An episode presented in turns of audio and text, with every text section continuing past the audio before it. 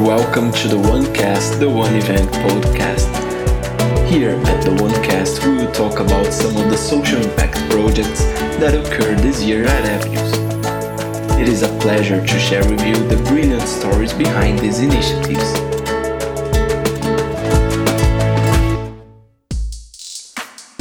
According to IBGE, around 56% of the Brazilian population is black. However, black people represent 62% of the prison population. Only 24% of the congressmen are black. Black people occupy only 5% of the executive positions in the companies. The literacy rate among black people is more than the double compared to the white population. In 2018, the average monthly income of employed white people was 74% higher than that of the black ones. In 2017, 75% of the people murdered in the country were black. In the last three years, policemen killed 2,215 children and teenagers in Brazil. 69% of them were black. These are some numbers that evidence the structural character of racism in Brazil that goes beyond racial injuries and explicit prejudice. Although the deepness of this problem is huge, one of the ways to combat it is precisely by discussing it openly and learning from people who have been part of this struggle for a long time. Thinking about it, students and teachers from the 12th grade created a day to exclusively discuss racism at Avenue São Paulo, the Racial Educational Day. To talk about this initiative, today we have the 12th graders Catarina Laufer, Sofia Benzi, and Elisa Palha.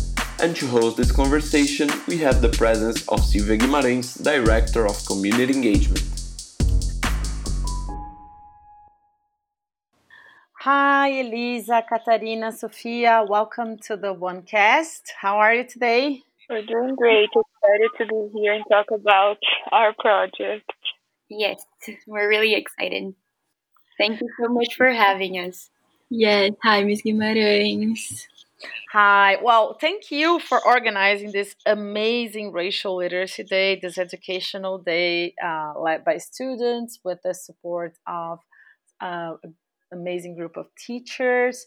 So let's start from the beginning. Why did you feel the urge, the necessity to talk about racism at our school? I can start. I feel like this um, want to create this day came from two different areas. Like the first one was we all felt like we were all really angry at the world by because of the actions that people were taking. So we use it as an example the death of George Floyd, um, Breonna Taylor, and the boy here in Brazil, João Pedro. And also at the same time, we were able, right at the beginning of the year, we were able to get access to the Suzane Jardim webinar. And I feel like that was also a, a point where we got like, oh my, and reflected on how we never had any way to like get in contact with that history. I've never had like Brazilian history in class, and I know that is mandatory.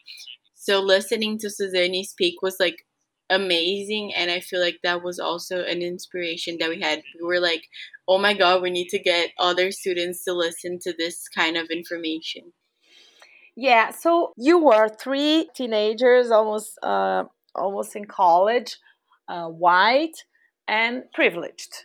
Um, how do you feel leading this conversation? How was it for you to enter this topic? Did you feel any discomfort at any times? What were the main discoveries that you've had uh, throughout this process of trying to bring more awareness to your colleagues? Uh, how did you gain awareness uh, yourselves? Sofia and I, we actually la- led a reflection session on how to become an activist. And our first, we gave like three main points on how to become activists. And what we did, we followed these points to create the educational day, which was uh, listen, learn, and think, and then act.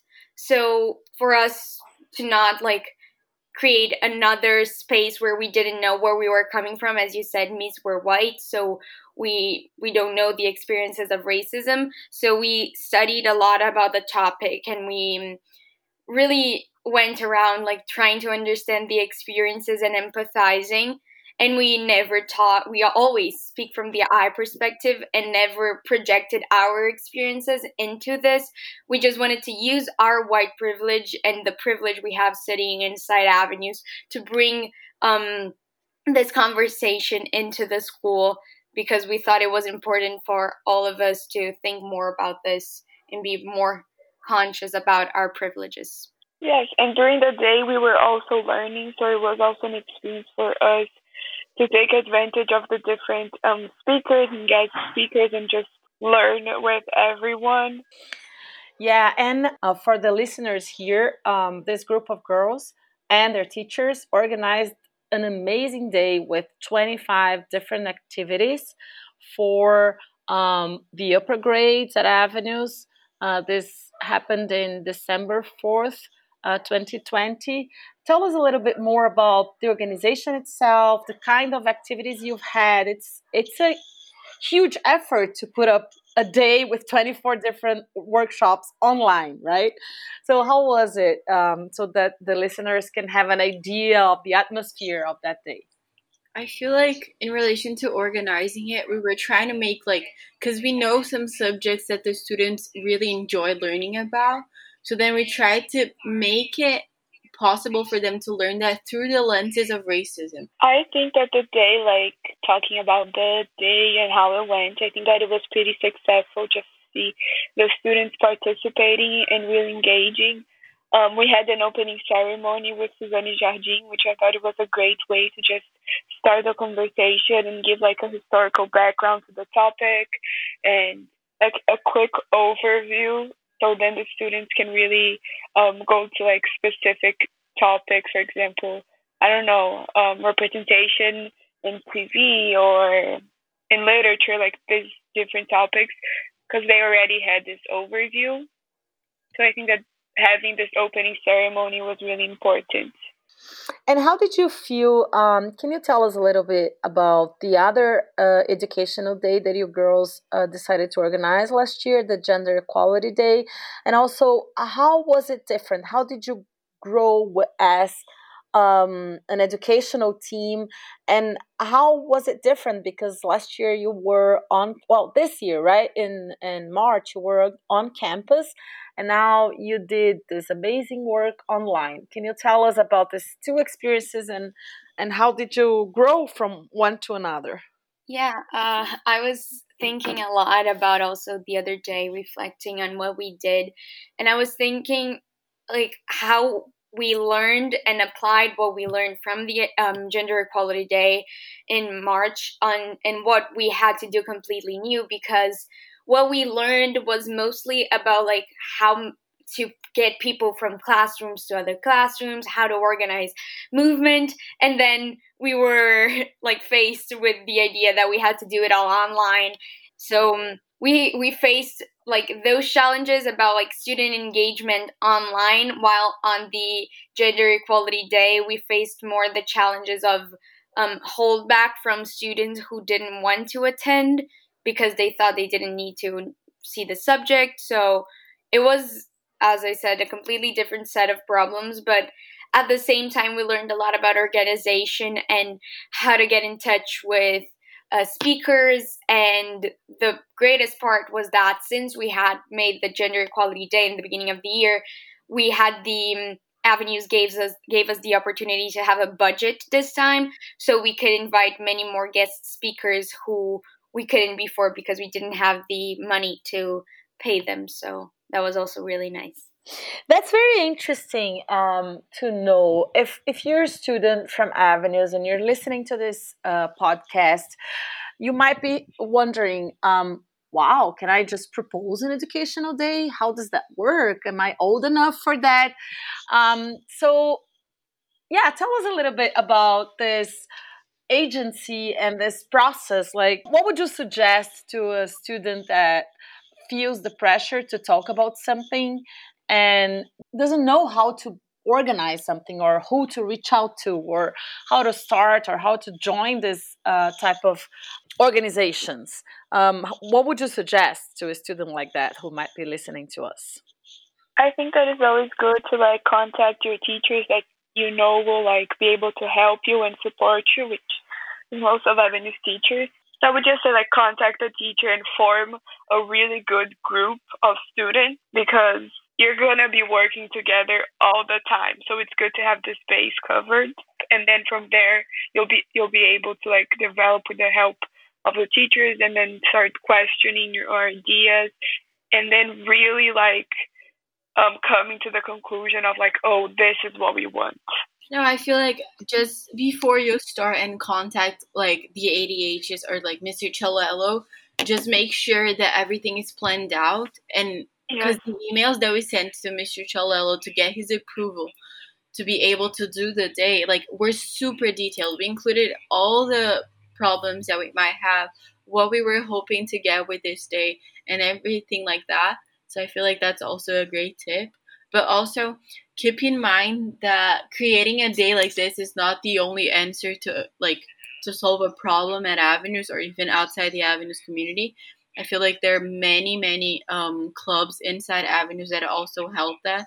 Yeah, that's what I was gonna say. Is that you can start small. Um, activism is not only the big actions.